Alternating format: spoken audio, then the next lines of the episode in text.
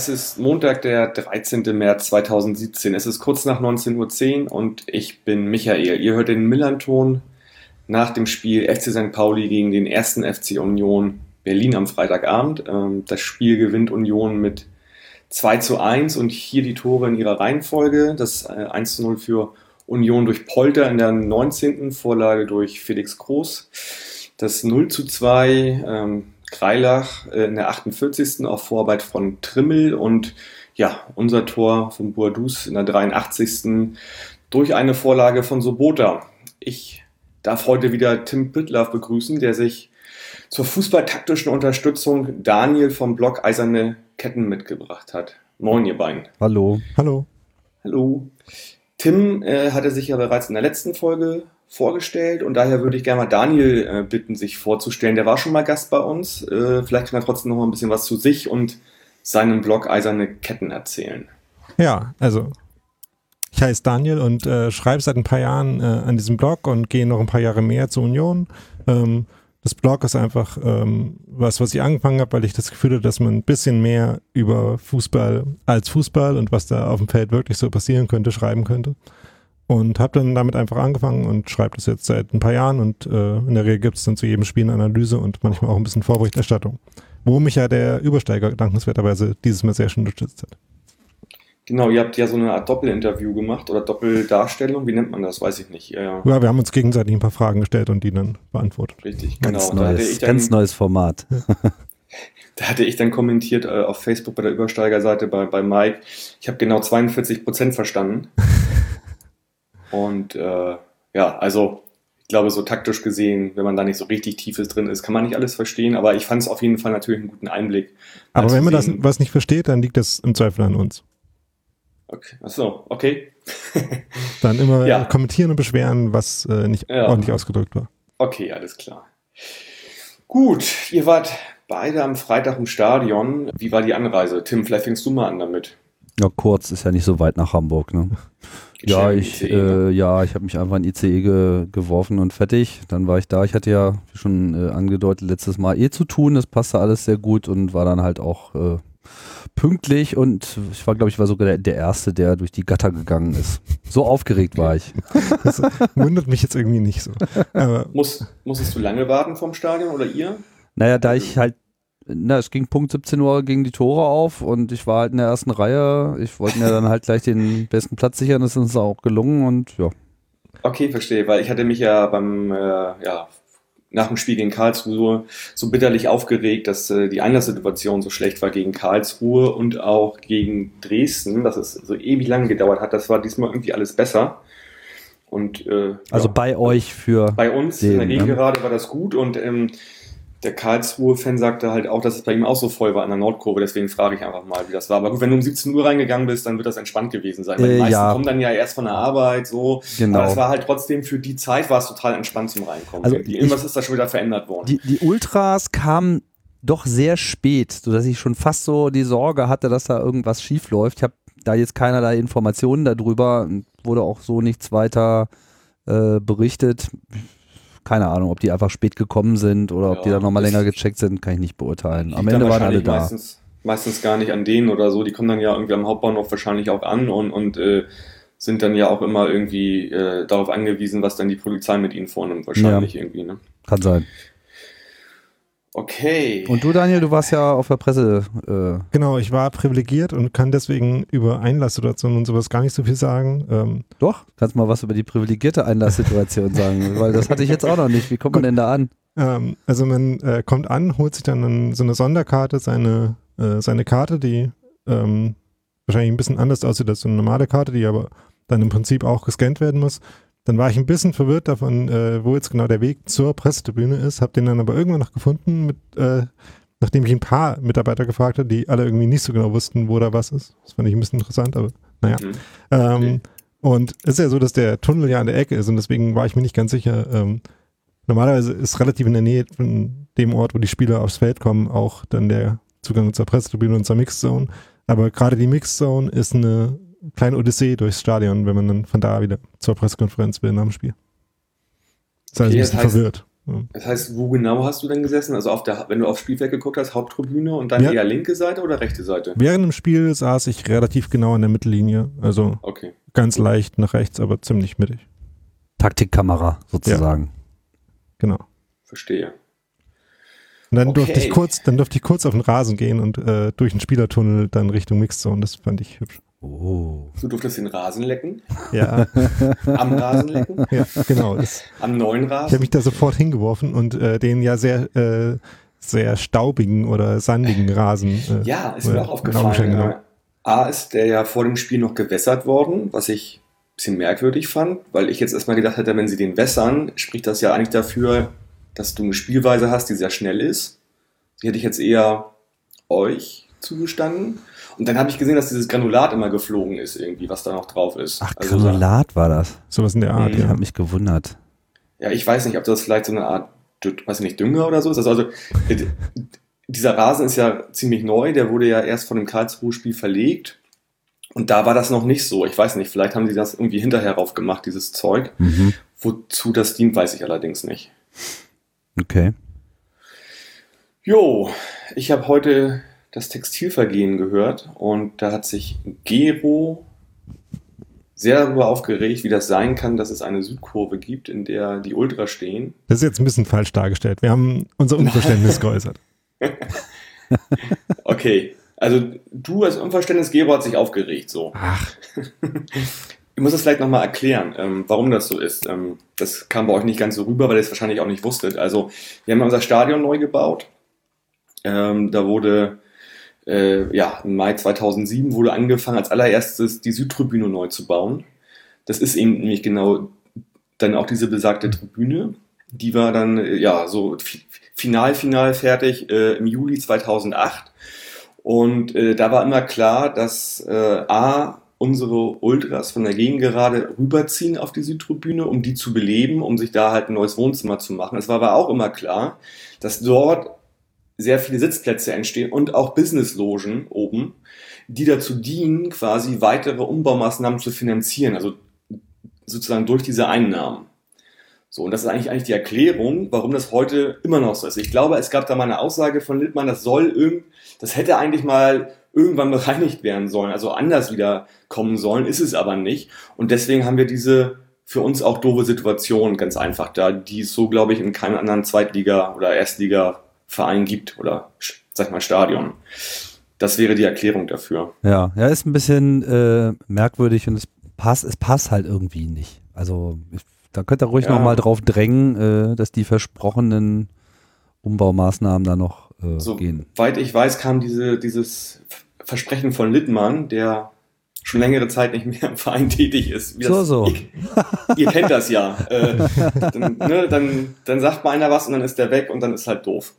Ähm, ja, also momentan ist das so. Also ich sehe auch keine Chance, das jetzt so zu machen. Also das würde, das weiß ich nicht, passt einfach gar nicht. Du musst diese Logen ja irgendwo hinkriegen und das ist halt, also die, die, sind ja ziemlich wichtig für die Einnahmesituation für St. Pauli. Ich sehe das momentan nicht, dass da irgendwas geändert werden kann. Also ich bin jetzt keiner, der sich mit dem Bau auskennt und mit Umbau und so weiter, aber ich sehe das jetzt irgendwie erstmal kurz- und mittelfristig nicht. Tja, mhm. na ich sag mal, wo ein Wille ist, ne?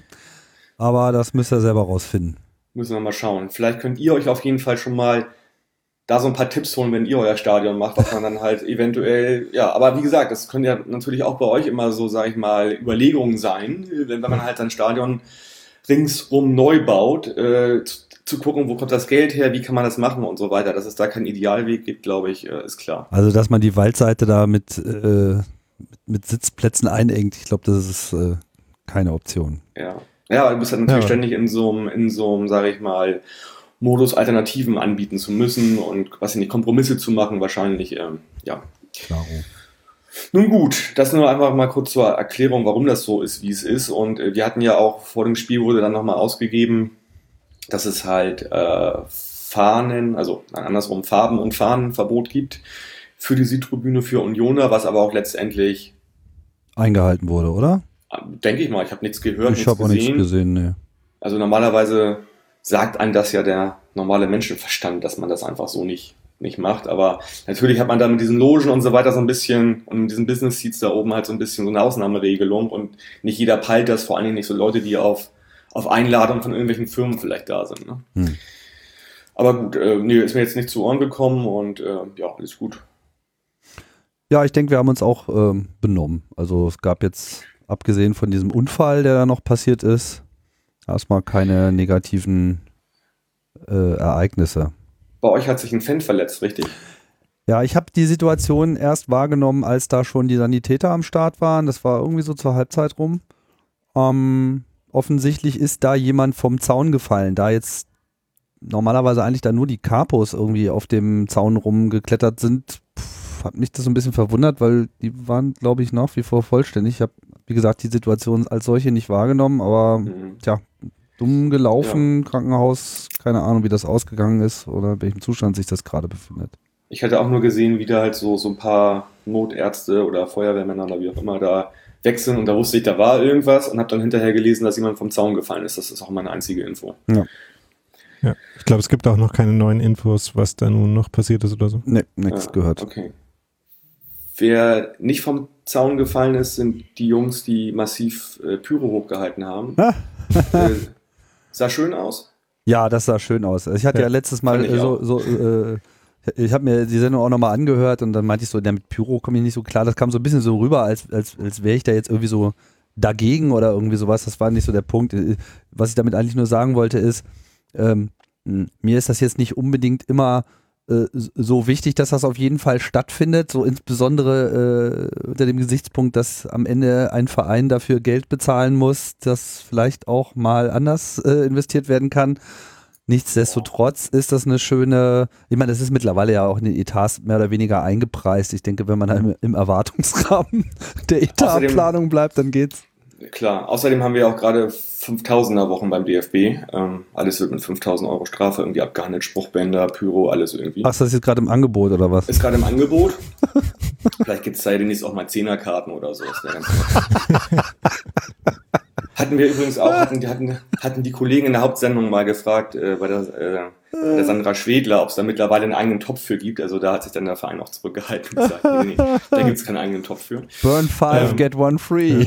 Ja, ich habe ja genau. auch ich habe auch gelesen, dass der DFB das angeblich ja für irgendwelche äh, gemeinnützigen Zwecke spendet. Ähm, man könnte das ja gleich in äh, Klimaschutzinitiativen umleiten und dann wäre das so quasi eine äh, Cap and Trade äh, Policy, eventuell auch. Ja. Genau. Okay. Mit, mit, jed mit jedem Pyrostab wird sozusagen ein Baum im Amazonas ja. gerettet. Dann hätte Hoffenheim genau. quasi noch äh, Pyro-Kontingente frei, die sie dann an St. Pauli verkaufen kann oder sowas.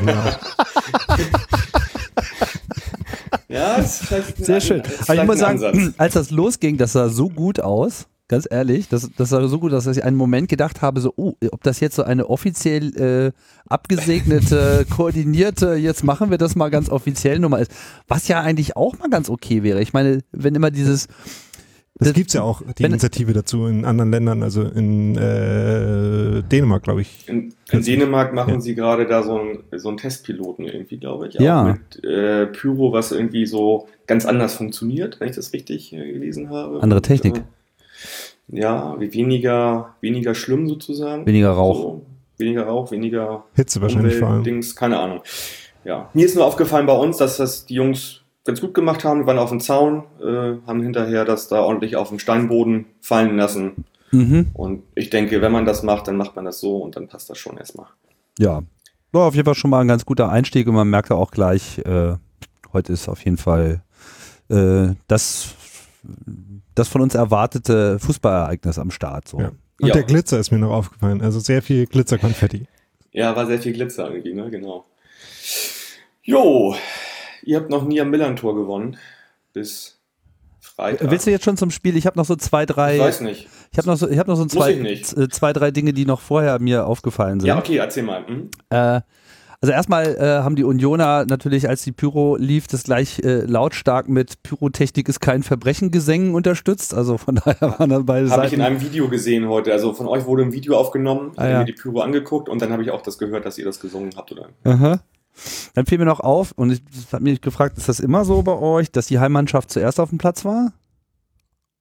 Äh, naja, also es lief erst St. Pauli auf dem Platz. Bei uns Ja, ist das immer andersrum. Also no normalerweise, also vor dem Spiel laufen ja beide gleichzeitig auf. Nee, ich glaube, Nein, äh, äh, zum äh, Aufwärmen. ich rede von der Ja. Aufwärmphase.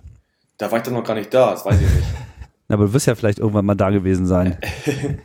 Also ich glaube, da gibt's keine Regel. Regel. Also bei Union ist das so der Beginn der Boah. Choreografie, von daher, ähm, Muss ich mal überlegen kurz, wie, war, wie ist das eigentlich immer so gewesen? Also ich würde jetzt mal auch davon ausgehen, dass normalerweise die Heimmannschaft zuerst rauskommt, aber ich glaube, da gibt's, weiß ich nicht, also, Okay, nee, weiß ich nicht. gut. Also wie das geregelt ist. Ja, ich kenne es halt nur aus der alten Försterei. Also ich habe das bisher noch nicht erlebt, dass Union zuerst auf dem Platz war, sondern es kommt meist erstmal Mhm. der äh, Torhüter der gegnerischen Mannschaft und dann nicht selten auch noch die Mannschaft selber und dann Mhm. Union lässt sich mal ein bisschen bitten. Dann Okay. äh, wurde ja wieder äh, Hymne gespielt, also das äh, Lied für den Auswärtsclub. Ne? Das wird ja dann Ja. mehr so angespielt. Letztes Mal war es noch das Original, jetzt war es irgendwie so ein komischer, wie sagt der äh, äh, Gero, so ein Radio-Edit. Radio-Edit. ja, klang irgendwie so merkwürdig. Okay. Und dann, und das wollte ich eigentlich schon fast letzte äh, Woche ansprechen, habe es mir aber die ganze Zeit äh, verkniffen auch. Ich habe ja eure, äh, die Millanton-Sendung mit dem Rainer Wulff äh, sehr aufmerksam äh, gehört und da gab es ja dann Mhm. auch äh, diese Stelle mit, seinem, mit seiner Ausspracheliste. Er pflegt ja diese Ja. Datenbank, wo diese Aussprache ist. Er ist, er ist ein echter Nerd. Ja, ja, das ist ein Ja. echter Nerd. Ich hatte dann allerdings im Vorfeld dann auch schon mal geguckt, wie denn so die Unioner mit äh, komischen Namen denn da so aufgeführt sind. Ja, okay. Und äh, habe dann sehr genau darauf geachtet, was denn nun tatsächlich gesagt wurde. Und man muss ihm zugute halten, er hält sich wirklich exakt genau auf diese Ein an diese Einträge in dieser Datenbank, aber wirklich genau. Nur sind halt zwei falsch bei Union gewesen. okay. Ähm, da ist dann zunächst einmal Steven Skripski, der dann halt datenbankkonform mit äh, Skypski angekündigt wurde. Und äh, der andere Zungenbrecher bei uns ist ja äh, Erol Zenulahu, oh, ja. der da halt mit Zenulahu dr- drin steht. Zenulachu eher schon. Das war mehr so ein? CH, also Ja. Lachu oder Lachu, irgendwie so. Und äh, ja, so hat das dann auch äh, angekündigt, wo dann bei uns schon alle so ein bisschen ins Kichern kamen. Ich glaube, da müssen wir mal einen kleinen Datenbank-Upgrade. Aber äh, ich gehe davon aus, du hast schon Bugfix-Report rübergeschickt, oder? Äh, Soweit bin ich jetzt noch nicht. Äh, ich wollte mich nochmal offiziell, ich wollte nochmal, kann ja auch sein, dass wir das seit Jahren falsch machen. Tja, denk mal drüber nach. Naja, weil es hieß ja auch, dass sie, dass sie teilweise auf O-Töne zurückgreifen wollen, wo die Spieler ihre eigenen Namen sagen. Richtig, das war ja so eine richtig. Initiative, die Ja. da auch angeschlossen wurde, was aber sicherlich noch nicht überall stattgefunden hat. Und dann habe ich halt überlegt, so, habe ich übrigens Erol Celonaro schon mal seinen eigenen Namen sagen hören und das halt nicht so. Und bevor ich da jetzt keine offizielle Auskunft habe, wir werden da mal äh, uns an die äh, zuständigen Stellen wenden und dann werden wir dafür sorgen, dass das beim Also- nächsten Spiel richtig angesagt wird. Alles klar. Hoffen wir auch mal, dass Tim Skripski dann auch noch bei uns spielt. Nur, ja. Ja, wenn Das- muss er ja woanders aus, richtig ausgesprochen werden. Ja, das stimmt auch.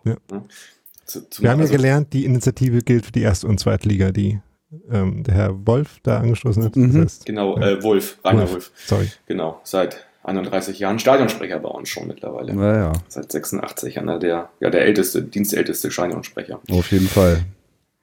Jo, Dann Ja. das Spiel. Wir haben noch nie gewonnen. Aber ihr habt noch nie am Millantor gewonnen bis zum äh, Freitag und äh, Jens Keller ist ja jemand irgendwie anscheinend, der immer gerne Serien bricht und dem das auch völlig egal ist. und ihr habt auch damit gleichzeitig irgendwie euren Zweitligarekord von fünf hintereinander gewonnenen Spielen eingestellt, ne? mhm. Auch nochmal so ganz nebenbei. Ja, nächsten Montag gibt es dann sozusagen auch gleich die nächste Gelegenheit, noch eine Serie nachzulegen und die dann auch noch zu verbessern. Also da ist noch einiges drin. Also Wieso? Nür Nürnberg ist aus, Nürnberg ist für uns immer ein totaler Problemkandidat äh, bei uns zu Hause. Mhm. Okay. Gegen, also ihr habt nächste Woche Montagsspiel, dann? Genau. Wir sind das Okay. Montagsspiel, aber ich ganz ehrlich, ich mache mir keine Sorgen. Na, mal schauen. Äh, wir sind mit dem gleichen Kader ins Rennen gegangen wie gegen 1860. Äh, haben wir sehr selten in der Saison, dass wir einfach mal so nicht wechseln müssen aus irgendwelchen Gründen. Bei euch gab es einen Wechsel. Äh, Puncic hatte gegen Würzburg die gelb-rote Karte gesehen, dadurch äh, ist Pogatetz reingerutscht, ne? Richtig. Richtig. Genau. Also der hatte auch schon beim letzten Spiel, äh, ist er schon für ihn reingekommen und es war auch absehbar und äh, von jedermann erwartet, dass er auflaufen würde. Also im letzten Spiel Stürmer raus wahrscheinlich und ihn dann eingewechselt. Ne? Genau. Jo. Daniel, vielleicht erzählst du doch mal ein bisschen was so, wie die beiden Mannschaften taktisch gesehen ins Rennen gegangen sind.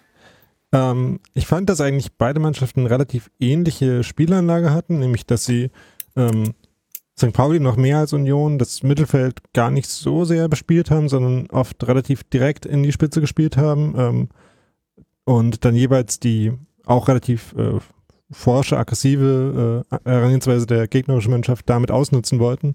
Ähm, bei äh, St. Pauli hat er sicherlich auch eine Rolle gespielt, dass jetzt die Innenverteidigung von Union mit Leistner und Pogatetz nicht viele Geschwindigkeitsrekorde brechen wird. Ähm, von daher war zu sehen, dass äh, der Versuch Boadus in Laufduelle, in 1 gegen 1 Duelle mit, ähm, mit den beiden und vor allem mit Pogatetz zu bringen, schon eins der Ziele war, ähm, was dann auch ein paar Mal ganz gut funktioniert hat. Ähm, während Union halt sehr viel ähm, mit schnellen Vorstößen auf die Außen und mit äh, Pässen in Richtung äh, Steven Skripski vor allem gespielt hat, während Hedlund sich auf der anderen Seite ein bisschen mehr hat fallen lassen, ein bisschen mehr ähm, eben das Mittelfeld noch verdichtet hat und vor allem viel Platz gemacht hat, um die Außenverteidiger nach vorne rücken zu lassen, die sehr offensiv gespielt haben und eine große Rolle mhm. im Spiel eingenommen haben. Skripski war auch immer an vielen Situationen, vor allem in der ersten Halbzeit, beteiligt und äh, war da sozusagen der Vorlagengeber und das nicht irgendwie zentrale Mittelfeld, sondern eher schon vom 16er direkt immer so, fand ich, ne? Ja, also er läuft halt gerne ähm, vom Flügel los und kriegt dann irgendwo zwischen da und dem Sturmzentrum einen Ball und äh, schließt dann entweder selber ab oder ähm, äh, setzt noch mal jemanden ein. Ähm, was vor allem auch noch durch äh, Sebastian Polter unterstützt wird, der eine sehr große körperliche Präsenz ist und ähm, dann gerne auch mal sich ein bisschen Richtung Mittelfeld fallen lässt, damit dann gleichzeitig Räume hinter ihm öffnet, in die dann Hedlund und Skripski stoßen können und auch Ablagen auf die beiden spielt. Mhm. Jo, danke schon mal für diesen, diesen Einblick ins Taktische, äh, weil es ist ja auch erwähnt, also Ziel war es von uns irgendwie äh, so ein bisschen die Geschwindigkeit auch von Pogatetz äh, auszunutzen, also die Nichtgeschwindigkeit. Und äh, das war ja gleich in der achten Minute, hat man ja ganz nett gesehen, wie Boadus äh, ihn quasi da umspielt hat und ähm, ihn schön abgekocht hat, fand ich. Ähm, flankt dann von rechts irgendwie in Strafraum und Möller-Deli macht, äh, ja, kommt nicht richtig zum Kopfball hin. Der Kopfball sollte eigentlich aufs Tor gehen, geht aber irgendwie Richtung Seitenlinie, Seitenauslinie. Und äh, dort bekommt dann äh, Sheng Shahin den Ball und äh, schießt gegen das Außennetz sah von uns, von mir so ein bisschen, äh, von der Gegengerade aus so, äh, war schon so kurz vom Torjubel, weil man das nicht direkt sehen konnte. Man hat nur das äh, Netz zappeln gesehen, aber es war halt das Außennetz. Ne? Ja. ja. Ja, wie habt ihr das gesehen? Pogatetz irgendwie, hätte er da ein bisschen energischer reingehen können irgendwie? Er hätte ihn ja auch faulen können eigentlich, ne? Ja, aber es wäre, glaube ich, in der Situation noch gar nicht ganz so clever gewesen. Ähm, ich finde, er hat das eigentlich, also es war ein sehr schwieriges Spiel für ihn. Ähm, er hat auch nicht so oft gespielt in der Saison bis jetzt, das dann aber eigentlich immer ganz gut gemacht. Und ähm, es war halt zu sehen, dass er ähm, deutlich äh, sich der Gefahr bewusst war, die damit verbunden war, wenn er eben in diese 1 gegen 1 Duelle gehen muss und hat versucht, die deswegen entweder damit zu vermeiden, den Ball halt schon abzufangen, bevor er überhaupt in der Sturmlinie ankommt von St. Pauli. Oder wenn, dann mhm. ähm, das äh, Laufduell eben gerade noch so zu gestalten, dass er ähm, die Stürmer von St. Pauli dann eher so ein bisschen Richtung Seite abgedrängt hat und ähm, Leistner Zeit gegeben hat, ihn dann in seinem Rücken noch abzusichern und da noch eine zweite ähm, Verteidigungsmöglichkeit zu schaffen. Und ich glaube, das hat in den meisten Situationen auch äh, relativ gut funktioniert, sodass man ähm, natürlich sagen muss, dass äh, Pogadet schon äh, viel zu tun hatte, auch nicht in allen Situationen dann super aussah, aber das trotzdem relativ gut gemacht hat. Mhm. Ich, ich, glaube auch, er ist natürlich mehr so der Stellungsspieler, ne? Also der mit seiner Erfahrung halt einen Gegenspieler gut, äh, sag ich mal, zustellen kann, ne? Wenn, wenn, wenn er direkt neben ihm ist so, und nicht unbedingt, sag ich mal, im Laufduell verstrickt ja, ist. Ne? Jo, dann hattet ihr die erste Chance in der 15. Minute von Groß. Ein Distanzschuss. Könntest du äh, was dazu sagen? Oder? Ja, da ähm, hatte ich das Gefühl, ähm, dass der nicht unbedingt hätte sein müssen sondern ähm, dass vielleicht da eher die wahrscheinlichere Weise zum Tor zu kommen gewesen wäre, nochmal einen Pass zu spielen. Aber insgesamt hat halt Union in der ersten Viertelstunde noch ein bisschen Schwierigkeiten gehabt, ins Spiel zu kommen, mhm. äh, weil sie ähm, die Zweikämpfe noch nicht ganz so ähm, überzeugend gewonnen haben, wie dann äh, später. Ähm, weil St. Pauli auch noch ein bisschen mehr Druck äh, aufs Aufbauspiel gemacht hat, als das ähm, dann im, Verhältnis, im Verlauf des Spiels der Fall war. Mhm. Ähm, sodass es einfach äh, es ein paar Minuten gedauert hat und eigentlich bis zum Tor, bis Union dann zu klaren Chancen gekommen ist. Mhm. Ja, und dann hatten wir nochmal eine sehr gute Chance. Äh, schöner äh, Pass von Mölle-Deli aus dem Mittelfeld äh, auf Shahin. Mölle-Deli fand ich super stark, hatte auch irgendwie das Textilvergehen so erkannt, hat im Kicker nur eine 4 bekommen, fand ich total merkwürdig. Ja, das finde ich vollkommen äh, absurd, das ist ein toller Spieler. Ja, also ich, ich fand, ich habe mir das mal angeguckt, im Kicker sind sehr viele absurde Noten diesmal dabei. Also noch absurder als sonst, finde ich. Ich will da fast gar äh. nicht äh, im Einzelnen drauf eingehen, weil diese, äh, diese Noten sowohl im Zustandekommen als auch in der, äh, in der Grundidee ziemlich Quatsch sind und ähm, ja. eher einer der äh, unglücklicheren äh, Teil des Sportjournalismus. Ja, also das ich, ich, ich, sehe nur auf jeden Fall Herwagen 4 sehe ich nicht so. Ja. Äh, sehe ich besser. Äh, ich sehe äh, ja, Möller-Deli halt viel, viel besser irgendwie. Und bei euch, Skripski mit einer 3 sehe ich bei einer 2, 2,5 so. Hedlund ist auch keine 4. So. Ja. Naja, gut, okay. Dem wurde wahrscheinlich dann äh, böse angekreidet, dass er diese, ja, eigentlich hundertprozentig will ich jetzt nicht sagen, aber 80 bis 90-prozentige Chance später noch ver, ver, versiebt hat, ja, weil er ja. sich den Ball zu weit vorgelegt oh, hat. Gut. Kann ja. ja. mal passieren. Das würde ich eher dann irgendwie den Notendurchschnitt bei, bei Herwagen äh, anrechnen, dass er so schnell draußen war. Ich weiß nicht. Also. Das auf jeden Fall, ja. Ja, ja auf jeden Fall äh, schickt Müller da die Shahin irgendwie, der geht in den Strafraum rein und äh, ja, tanzt da Leistner und Parensen ganz gut aus und schießt dann, äh, ja, nicht so effektiv. Parensen fälscht den noch ab im 16er und dadurch äh, ja, kann Riesenhüller den Ball halt halten. Ne? Das, Muss ihn halten. Also, also äh, das war eigentlich, so wie ich das gesehen habe, hat er ihn trotzdem gut gehalten. Also, weil er, er hatte sich eigentlich auf die Schussrichtung schon eingestellt. Mhm. Das merkt man gerade so von der Hintertorkamera, war das ganz gut zu beobachten. Und er hat halt Parensen so voll auf, den, auf die Sohle geschossen. Ja. Und dann hat er halt so kurzfristig noch so einen Kick bekommen, aber das hat ihn dann auch nicht groß aus der Ruhe gebracht. Aber ich glaube, der Ball hat dadurch auch ein bisschen an Tempo abgenommen. Das also. äh, bestimmt auch. Mhm. Ja, und dann war es das auch sozusagen bei uns. Dann kommt es, dann macht ihr das 1-0. Puh, ähm, also das war A, der, der erste Auswärtstreffer von Polter äh, bis jetzt. Okay. Saison, seit der Winterpause. Ist auch noch nicht so lange wieder bei euch, aber ja. hat bisher alle Tore zu Hause geschossen für euch. Da würde ich mal sagen, Small Sample Size. Ja.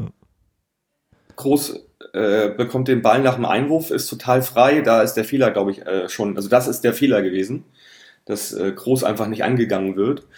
Der dann in den 16er flankt und da steht einfach nur noch genau ein Pärchen das ist ähm, Polter und Bubala.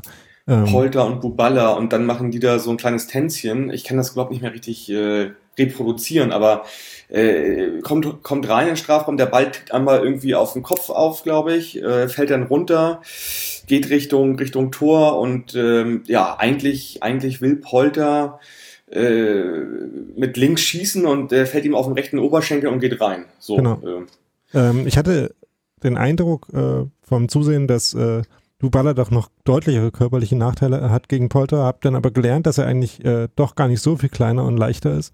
Mhm. Ähm, es sah aber jedenfalls so aus, als ob er sehr viel kleiner und mhm. leichter wäre, sodass äh, mhm. Polter ihn dann so ein bisschen vor sich herschieben konnte, ihn dann mhm. angeköpft hat. Und dann, ja, ja. ja.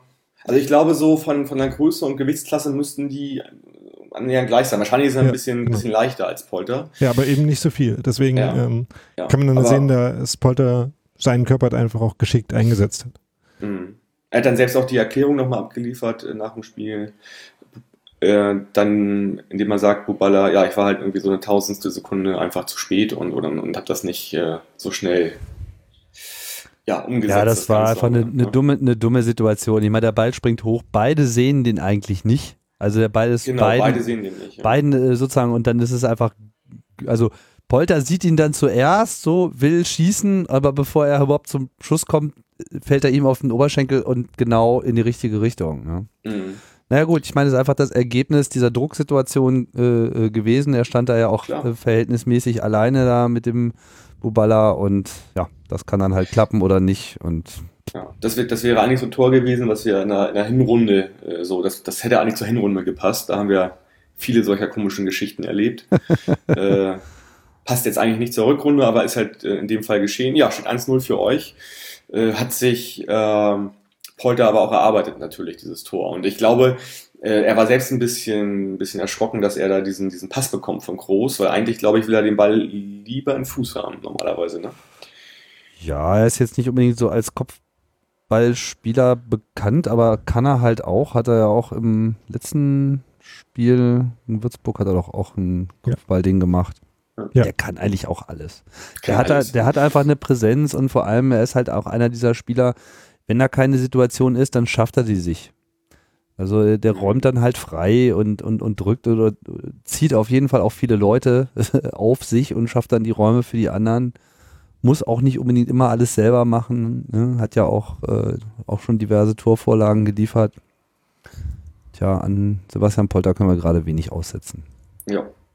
Ja, das war das 1-0. Dann so die nächste Chance, an die ich mich erinnern kann, war dann auch wieder bei euch.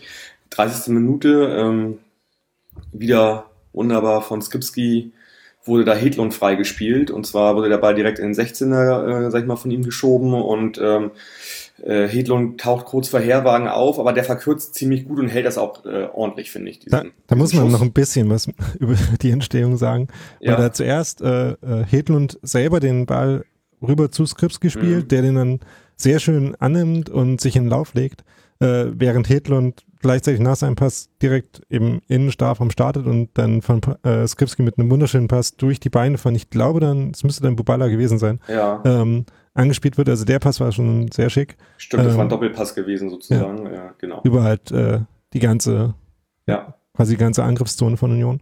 Ähm, ja. Genau, und dann macht Hedlund den Abschluss eigentlich auch ganz okay. Ähm, macht er gut, ja. Aber, aber kommt gesagt, halt nicht ganz, nicht ganz hin war von Herwagen gut verkürzt und äh, dann auch gut gehalten. Ja, wieder Skripski äh, auf Polter in der 34. Äh, so, so ein bisschen ähnliche Situation, wobei dann da äh, ja der Ball eher lasch äh, auf das Tor kam und Herwagen nicht so viele Probleme hatte wie beim ersten Schuss ähm, von Hedlund. Und, aber man merkt so, ihr habt dann irgendwie die Intensität verstärkt und, und habt euch auch mehr Chancen rausgespielt. Ne? Genau. Äh, hat dann irgendwie nochmal dann, sag ich mal, gemündet in dieser 40. Minute. Äh, Tim hatte das vorhin schon kurz angesprochen. Ähm, ja, Hedlund geht alleine aufs Tor zu. Da ähm, muss man, sorry, aber ja, auch da nee, muss man vielleicht nochmal 20 Sekunden äh, vorher. Ich weiß, wollte ich auch gerade. Okay, sorry. Genau, also er kriegt ja, ähm, er kriegt ja äh, ein Tor, äh, Entschuldigung, er kriegt die Vorlage von Skripski, richtig? Ja. Genau, und, und, und, und der spielt ihn so frei quasi in den Raum und da ist halt auch niemand mehr von uns und geht dann alleine aufs Tor zu, ne?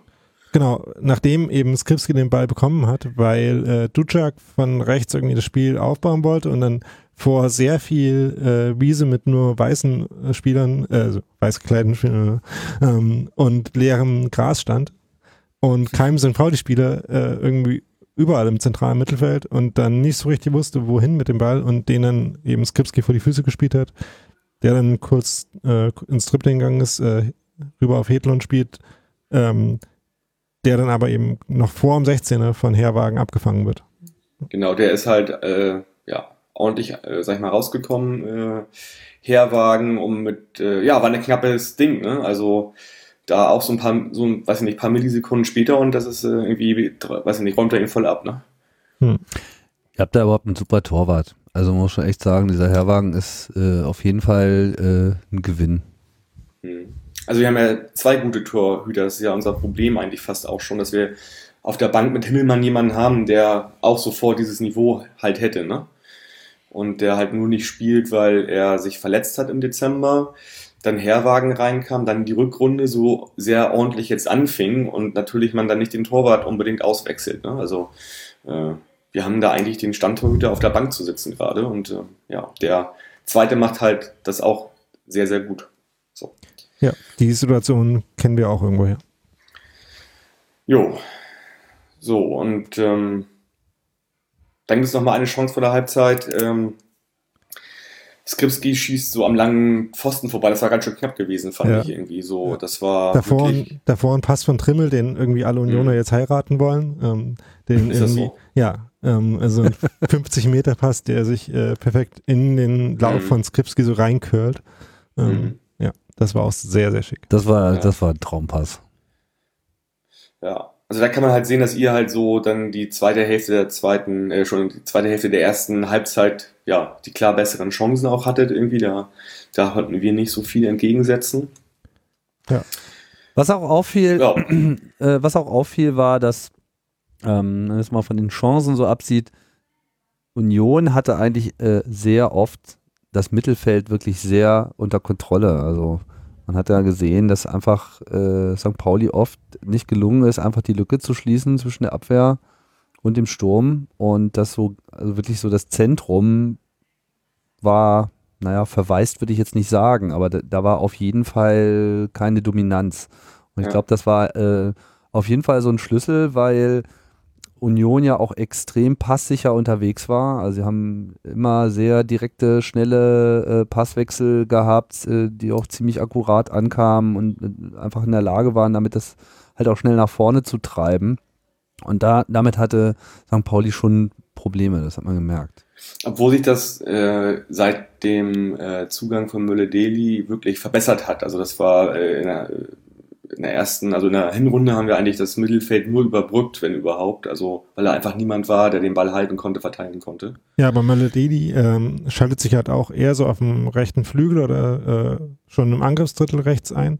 Da, wenn denn der Ball da mal hinkam, äh, auch weil Ducak ja auch sehr äh, mutig mit nach vorne geht, hat Mhm. St. Pauli da auch ein paar schöne Kombinationen gespielt also, und hat Malededi dann auch äh, Schein und äh, Ducak ganz gut ein, eingesetzt. Aber Ja, weil äh, sie dann Buchtmann, natürlich den auch ich, Buchtmann, Ja, den ich eigentlich auch für einen guten Spieler halte, Mhm. hat halt ähm, oft Laufwege gehabt, die so ein bisschen sie- ihn dann selber aus dem Spiel genommen haben. Und Mhm.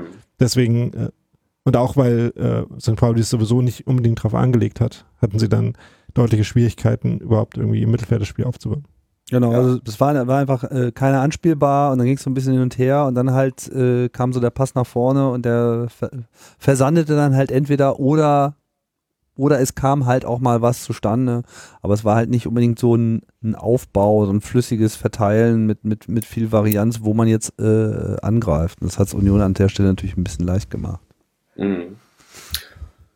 Ja, und dann äh, hatten wir Halbzeit. Da irgendwas gewesen bei euch? Nö. Ähm, Essen, Getränke, äh, ich glaube noch nicht mal das irgendwie. Zu aufgeregt. Also ich habe mir einen Kaffee geholt und mein Handy ein bisschen aufgewärmt, aber Okay. Ja, ach naja, wir waren ja auch mit vielen Kindern dabei und äh, Ja. da muss man sich auch kümmern. Ja, äh, die zweite Halbzeit ging dann gleich mit einer riesen, riesigen Chance für uns los. Äh, eigentlich sozusagen die beste auch, die beste Chance des Spiels dahin für mich, für uns. Ähm, in der 46. Äh, ja, sperrt Bourdus, äh, Bourdus den, den Ball, nee, an- andersrum. Also er sperrt seinen Gegenspieler weg und der Ball kommt durch zu Duziak, der in den Strafraum eindringt und dann so, ja, aus vier Metern an Miesenhöhler mit einem, naja, mit so einem relativ laschen Schuss, finde ich dann auch irgendwie an dem scheitert, ne? genau, da hatte äh, St. Pauli es mal geschafft, durchs Mittelfeld zu spielen. Hat Sobich einen schönen Pass äh, gespielt. Ich denke auf So mich einen- war das, ja. Genau, ich denke auf Nerich, äh, womit dann Ducak quasi in der Mittellinie schon an den Ball kam, dann eben durchgelaufen ist und äh, Mesenhöhler den dann ziemlich überragend hält, muss man auch sagen. Ja, macht er gut. Ja. Der Winkel war, er hat ja das lange Eck gewählt, der Winkel war sehr knapp. Also er hat zwar gut gezielt, der wäre drin gewesen, aber da war halt nicht viel Platz so und Mhm. äh, weil Missenhöller einfach ideal stand. Äh, am Ende wäre vielleicht das kurze Eck sogar noch verheißungsvoller äh, gewesen, aber das war ja dann einfach, ist das ein Linksfuß, der Burdus? Ja, schießt- Linksfuß. Der also Ducak. er, das war Der sein der- linker starker der- Fuß. Der Dutschak ist ein Linksfuß. Genau. Ah ja, ja das, Das ist eigentlich auch immer eine ganz nette Geschichte, wenn du auf rechts spielst, egal ob Abwehr, Mittelfeld und du gehst nach vorne, finde ich, hast du dann immer, wenn du dann Linksfuß bist auf rechts, halt natürlich eine gute, gute Position zum Schießen, finde Ja. ich. Ist dann nur ein bisschen komisch, dass er das im Aufbauspiel nicht auch so gemacht hat, sondern daneben Mhm. eher die Linie runtergegangen ist und nicht, äh, ähm, na, man könnte jetzt gerade Jolesk sagen, äh, in irgendwie Richtung Zentrum eingerückt. Ja, das wäre dann auch eine Option. Mhm. Ja, dann äh, gab es kein das, Tor.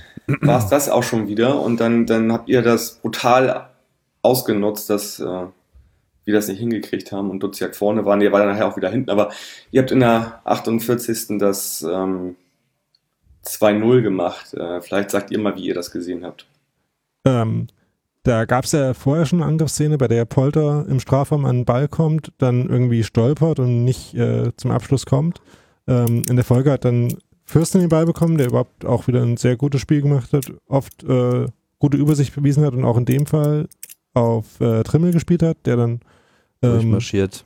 An die Grundlinien durchgegangen, sondern äh, quer durch den Strafraum äh, an der Grundlinie den Ball einmal rübergechippt hat auf den langen Pfosten, wo dann Kreilach, äh, ich glaube, ähm, dann auch wieder gegen Ducek. Tor, genau. Tor und Verteidiger ins Tor gespielt. Äh, Ball, Ball und Ball. Verteidiger ins Tor gespielt ja. hat. Ja. Und da, also, war, da war dann tatsächlich ein physisches Mismatch der Fall. Also ja. da war dann nicht mehr viel zu machen. Also was mir da erstmal aufgefallen ist, dass also Trimmel sich da gegen Sobota durchsetzt und das äh, ist ja ein Duell, was da so gefühlt zwei, mindestens zwei Sekunden gegangen ist. Also so ist natürlich schnell und aber er ist ja vom 16er äh, Außenrand bis zur Grundlinie fast runter und, ja, und so tatsächlich waren es eher fünf Sekunden, haben wir gerade mal nachgeschaut. Okay, ich hatte jetzt, ich ja, hatte ja, jetzt extra weniger gesagt, als ja, meistens so. Er startet, er startet so ungefähr so 40 Meter vor dem Tor und mhm. dann kommt Sobota erst äh, an ihn ran und dann laufen die halt wirklich 40 Meter gemeinsam. Genau. Und äh, ja, Trimmel ist in einer formidablen äh, Form derzeit und macht sich da halt einfach äh, den Raum, den er braucht und kriegt dann halt die Flanke auch noch so um die Ecke die dann auch noch so eine wunderbare Bogenlampe ist und dadurch war halt Her Herwagen einfach komplett rausgenommen in dem Moment und dann war halt alles frei. Ja, also ähm, genau, A, A gewinnt er diesen, diesen Zweikampf gegen Sobota und dann bringt er noch eine Flanke, die 50-50, hm, die auch äh, einfach ins Ausgehen kann. Ne? Also es ist halt so schmal kalkuliert gewesen. Ja, die ist halt technisch perfekt ausgeführt, ähm, hat ein klares Ziel und eine, äh, einen klaren, klaren Adressaten und Insofern auch ja, eine Flanke, die auch Sinn macht. Und, er hat ja auch zweimal ja. den Kopf gehoben vorher irgendwie und äh, dann bringt er halt so diese Flanke da rein und ähm, ja, Kreilach macht das natürlich so mit, mit all seinem, mit all seinem, ja, mit, mit, seiner Cleverness, mit seinem, mit seinem Gewicht, mit seiner Willensstärke und ja, wie du schon sagtest, haut er alle ins Tor rein. Ne? Ja. Äh, Lien hat auch nach, ja, Lien hat auch nach dem Spiel äh, Kreil, äh, äh, Christopher Trimmel klar als einen der entscheidenden Faktoren ausgemacht, äh, der eben an vielen guten Szenen von Union beteiligt war, da sehr gute Pässe gespielt hat. Ja. Ja, das stimmt. Ja, dann weiß ich gar nicht. Ist erstmal ein bisschen nicht so viel passiert. Klar gab es nochmal hier, hier eine Chance, da eine Chance, aber so, ein, so einen größeren Aufreger gab es in der 65. Minute. Ähm, vielleicht erklärst du das einmal, Daniel, weil äh, du hast dir da auch gleich nochmal Rat geholt. Genau, da war nämlich meine eigene Regelkenntnis auch kurz eingerostet. Ähm, und zwar gab es da einen Angriff, in dem dann äh, Boadus, war das glaube ich auch, äh, auf äh, Pogaditz zudribbelt und von dem dann relativ humorlos gefault wird. Ähm, der Ball läuft aber weiter ähm, und äh, kommt dann doch noch zu einer Angriffssituation. Äh, es war nicht Boadus, es war äh, Sheng Shine. Ähm, Entschuldigung. Mhm. Und endet dann mit einem so Halbabschluss von Burdus.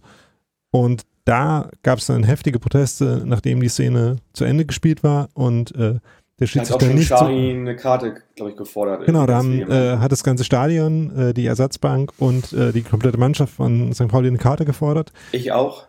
Genau. Ähm, und auch ich dachte eben, dass da gerade ein äh, unterlassenes Schiedsrichter der Fall gewesen wäre.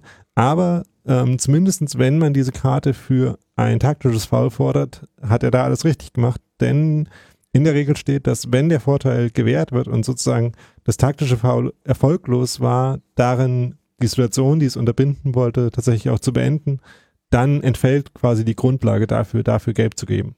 Ähm, deswegen ist, nachdem der Vorteil laufen äh, gelassen wurde, ähm, dann kein Grund mehr vorhanden, da gelb zu zeigen. Man könnte immer noch sagen, dass allein wegen der äh, Qualität des Fouls selber da eine gelbe Karte angebracht wäre. Gut, dann war ich ja doch auf dem richtigen Weg, weil äh, ich fand es halt schon wegen der Härte halt eine gelbe Karte wäre. Genau, und dann kam, dann wäre es mhm. natürlich auch äh, möglich, die halt auch nach, der, nach dem Vorteil zu vergeben. ähm, da kann man drüber diskutieren. Ich glaube, also ich hätte jetzt auch kein Problem für das Foul an sich eine gelbe Karte zu geben. Sie ist aber vielleicht nicht, es ist auf jeden Fall nicht ganz so glasklar wie die ähm, gelbe Karte für ein taktisches Foul an der Stelle. Mhm. Aber es ist schon durchaus möglich, die da zu geben. Und es ist jedenfalls, äh, ähm, kann man nicht sagen, für das taktische Foul hätte er sie noch okay. geben sollen. Also die Begründung ist ja eigentlich dann auch, äh, wenn es ein taktisches Foul ist, kann es auch ein sehr leichtes gewesen sein. Äh, ja. Wichtig ist natürlich irgendwie, dass diese Spielsituation unterbunden wird und dann kann man bei Vorteil halt nicht die gelbe Karte geben. Ne? Genau. Richtig. Okay. Gut. Ähm, wir haben dann nochmal alles auf äh, Abteilung Attacke gesetzt in der 70. Minute mit einem Doppelwechsel. Miyaichi für Mölle-Dali und T für Schenk Shahin so ein bisschen frisches Blut reingebracht und haben dann auf 4-4-2 umgestellt. Ähm, ja, wie hast du das gesehen, Daniel? Also diese Umstellung auf dann 4-4-2 so, ähm, was hat sich da geändert? Naja gut, äh, halt die Rolle von dem zentralen Mittelfeldspieler, die mhm. äh, interpretiert die natürlich noch ein bisschen mehr als halt wirklich zweiter Stürmer. Aber das macht Müller Dali auf seine Art halt auch, von daher ist eigentlich weniger eine Umstellung im Spielsystem als einfach in den Charakteristiken äh, des mhm. Spielers, mhm. der dann halt dort zum Einsatz kommt. Und weil ähm, natürlich es oft so ist, dass je länger so ein Spiel geht, vor allem wenn man in Rückstand ist, ähm, viele Mannschaften dann den spielerischen Ansatz sowieso nicht so richtig durchhalten, ähm, ist es auch eine, ein Wechsel, der dann quasi da reinpasst, wie so ein Spiel sich dann oft entwickelt. Ob das dann wirklich immer dazu führt, dass die äh, Effektivität steigt, äh, weiß man nicht. Aber es hat auf jeden Fall in dem Fall ungefähr zu dem gepasst, was dann St. Pauli sowieso zusehend versucht hat. Mhm. Also er hat auch nur die beiden, beiden eingewechselt, also mit der klaren Prämisse 70 Minuten nochmal die Schussoffensive zu verstärken und dann nicht auch noch einen dritten äh, eingewechselt. Allein schon, um keine Zeit zu verlieren, würde ich sagen. Richtig, genau. Während ihr natürlich äh, zwei von euren drei äh, Einwechslungen dann ab der 90. gemacht habt, was ja auch völlig logisch ist. Ähm, mhm. äh, genau, ja. also Union ist im Moment auch nicht besonders für proaktive und sehr stark ins Spiel eingreifende Wechsel bekannt. Mhm. Okay. Also ich hatte ja nach dem 0-2, wenn ich nochmal kurz zurückgehen darf, so, da war bei mir und ich glaube bei vielen anderen auch im Stadion so die Luft raus weil A, Union ist da, die gerade halt so einen Megalauf haben, die führen 2-0 und da war einfach so gefühlt, so das war es jetzt. Da sind, ja. haben wir jetzt eher auch noch gedacht, da, da würde wohl, also ich hätte, ich hätte das gedacht, auf jeden Fall eher noch ein 0-3 fallen wahrscheinlich. Genau, dafür gab es noch so ein paar Halbchancen in den nächsten 10 Minuten, aber danach hat mhm. Union sich dann halt äh, ein bisschen mehr zurückfallen lassen, hat äh, das Klar. relativ passiv dann zu Ende gespielt. Kann man ja auch eher auf Konter gehen oder wie auch immer und, und genau. sich informieren. Das, und das, äh, und ja. gerade weil die Strafraumverteidigung, so also die Verteidigung gegen Flanken und Angriffe über Außen relativ stabil funktioniert in letzter Zeit, ähm, mhm. gab es quasi auch äh, Grund äh, zu vermuten, dass man sich darauf auch verlassen kann. Also ich glaube, genau. wäre jetzt nur 0-1 gestanden, hätte Union das nicht gemacht. Also. Ja. Ein, ein Tor äh, hätte sicherlich äh, andere taktische Konsequenzen gehabt. So haben wir das bisher gesehen. Also, weil, weil es war ja klar, äh, St. Pauli würde nochmal äh, anrennen, tat es dann ja äh, auch, kriegte da einfach nochmal so ein bisschen Aufwind durch so ein paar äh, erste äh, Tuchfühlungen und so halbe Chancen. Und dann merkte man halt so, jetzt, jetzt geben sie Gas so. Ne? Das ist vielleicht jetzt auch die neue Stärke von St. Pauli, was vielleicht in der Hinrunde gefehlt hat ja, dass man eben sich da nicht so aufgibt, sondern dass man einfach sagt, so wir, wir, wir können da auch noch was reißen und scheiß drauf, zwei Tore Unterschied. Äh, man hat schon Pferde kotzen sehen und Barcelona gewinnt 6-1. Äh, jetzt machen wir einfach mal, was wir hier können, weil wir wollen ja hier auch nicht äh, ne? mhm. äh, gesenkten Hauptes äh, rausgehen. Naja, und dann kam es ja dann auch soweit. Und dann gab es ja dann auch noch das Tor. Genau. Ähm, Sobota flankt in der 83. Minute aus dem linken Halbfeld äh, in den Strafraum rein und Burdus köpft rechts unten ein, gewinnt das Kopfballduell oder den Zweikampf gegen, gegen Pogatetz. Ich fand, das war ein wunderschönes Kopfballtor, äh, weil es halt genau da gepasst hat, rechts unten. Ähm, Pogatetz, ja, hätte das vielleicht ein bisschen besser verteidigen können. Mhm. mhm. ja. So, viel mehr kann man dazu, glaube ich, auch nicht sagen. Okay, ja. So. Und dann denkt man natürlich, also ich dachte das natürlich doch dann auch wieder irgendwie so, okay, 83.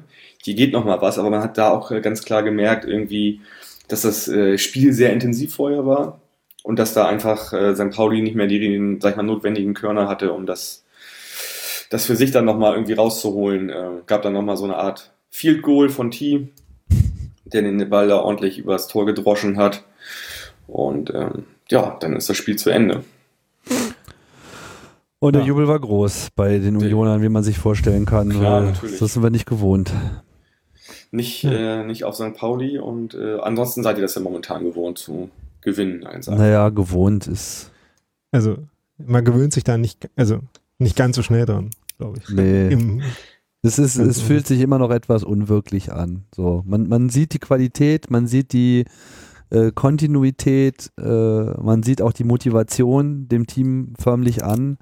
Also es gibt ja jetzt, sagen wir mal, abgesehen von den ähm, natürlichen Einschränkungen, ja, wie die Geschwindigkeit von Pogatetz und so weiter, wo er ja nun einfach mal auch als älterer Spieler einfach auch nicht mehr so sehr viel dran äh, drehen kann, haben eigentlich alle ihre Leistung auch äh, auf den Platz gebracht und auch ihre Qualitäten ausgespielt. Also es waren Toni Leistner war kopfballstark und verteidigungssicher äh, äh, wie immer. Greilach mit seiner Kopfballgefährlichkeit vor dem Tor hat ja auch zum Tor äh, geführt. Polter, der einfach sich seine Situation schafft.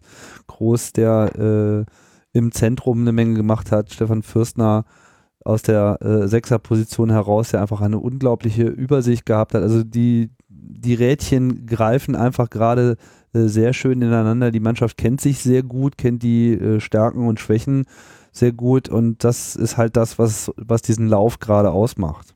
Ja, und wir haben ja vorhin schon angesprochen, dass Union gerade fünf Spiele in Folge gewonnen hat und das noch nicht so oft vorkam.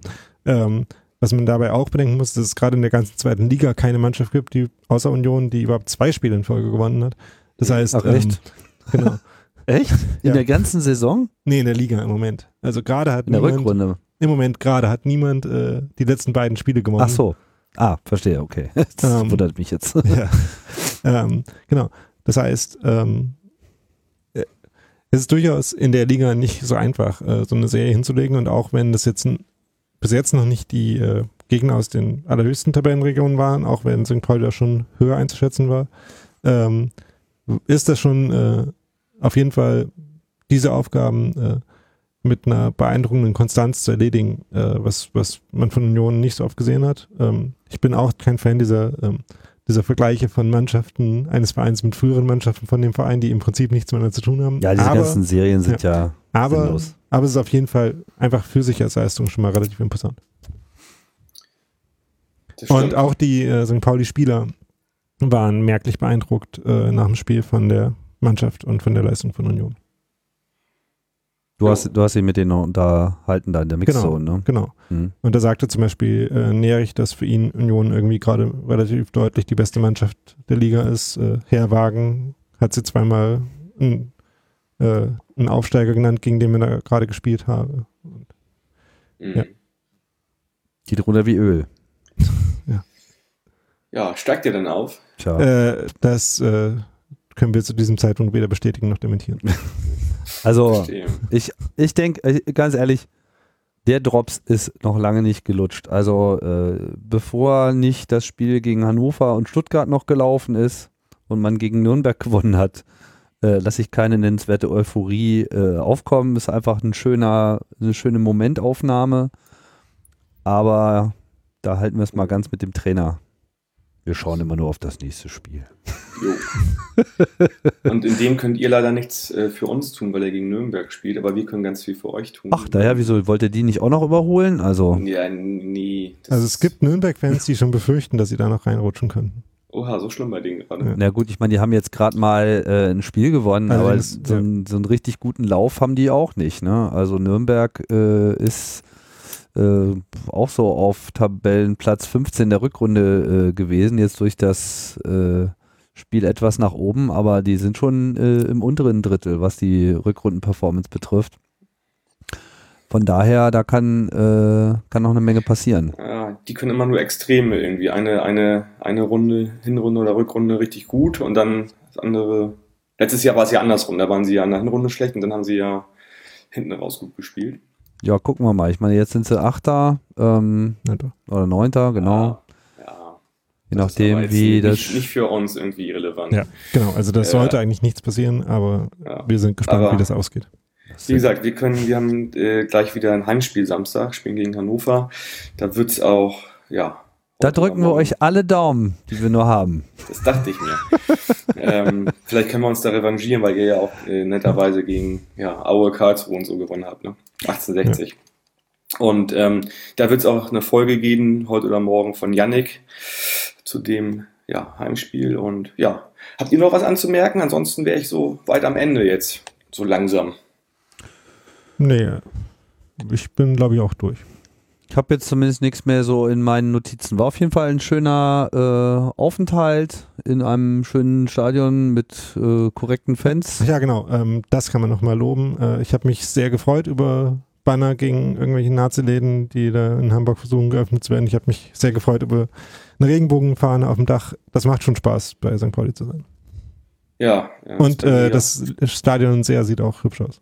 Ja, ist hier gerade in der Fußbüttler Straße in Barmbek, äh, gibt es da so einen Laden, den es, den es zu bekämpfen gibt. Und ähm, da haben wir, wurde auch äh, überall äh, darauf aufmerksam gemacht, dass es da halt Aktionen gibt und Demos gibt und so weiter. Und das ist jetzt gerade mal so das, was bei uns auf der Agenda mit ganz oben steht. Jo. Ja, dann bedanke ich mich bei euch beiden für das, für die beiden Gespräche, für das eine, für, für die sozusagen beiden Gespräche. Ja, wir haben ja beide gemacht. Wir haben das Rückrundengespräch haben wir jetzt sozusagen auch noch auf eine Stunde gedehnt bekommen. Ah, scheiße, ich wollte ja unbedingt unter einer Stunde bleiben, also mindestens. Naja, gut, war ja aber auch ein Spiel, war auch ein Spiel mit vielen Aktionen, da kann man ja nicht. Ja, auf jeden Fall. Das ist der ne? Tim-Effekt, würde ich sagen. Wahrscheinlich. gut, ihr beiden, vielen, vielen Dank und ähm, ich sage Forza, bleibt gesund und macht's gut. Bis zum nächsten Mal. Ciao. Oh, St. Pauli, bist mein Verein und du wirst es auch für immer bleiben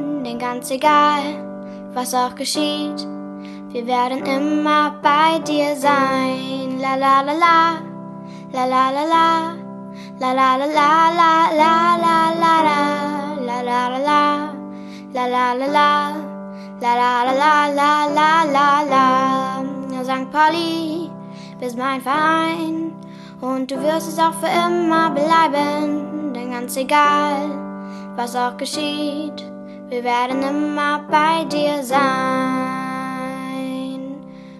O St. Pauli, bist mein Fels.